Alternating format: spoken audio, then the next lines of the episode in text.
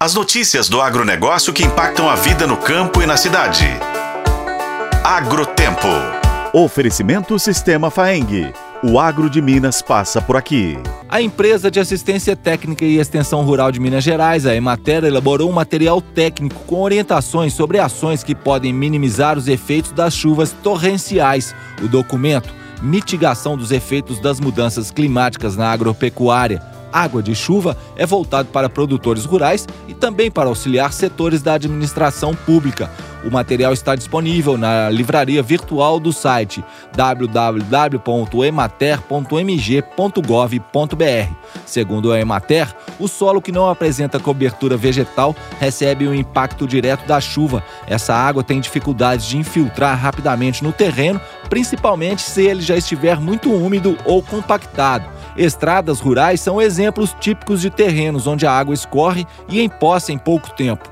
As enxurradas descem as ladeiras, carregando o material que se desprende do leito dessas vias, para então se depositar no fundo de córregos, rios e várzeas, ou seja, nos locais mais baixos do relevo. Bernardino Canguçu, coordenador técnico da Emater, explica que o material elaborado pode trazer técnicas para reduzir os impactos das chuvas nas propriedades. Os especialistas da Emater ainda lembram que o melhor lugar para guardar a água é no solo. Nas condições ideais, a maior parte dessa água da chuva se infiltra no terreno, abastecendo o lençol freático.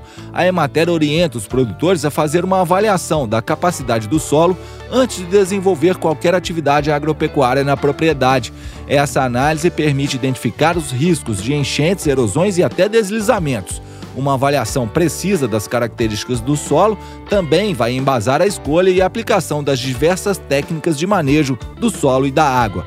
No final de 2021 e início de 2022, mais de 400 municípios mineiros foram atingidos por chuvas torrenciais que causaram prejuízos significativos no meio rural o balanço feito na época pela Emater mostrou que cerca de 120 mil hectares de lavouras foram perdidos e que 127 mil produtores rurais sofreram algum tipo de impacto na atividade por causa das chuvas. Eu sou Roberto Melkaren e esse é o Agrotempo que você confere nos tocadores de podcast e no site otempo.com.br.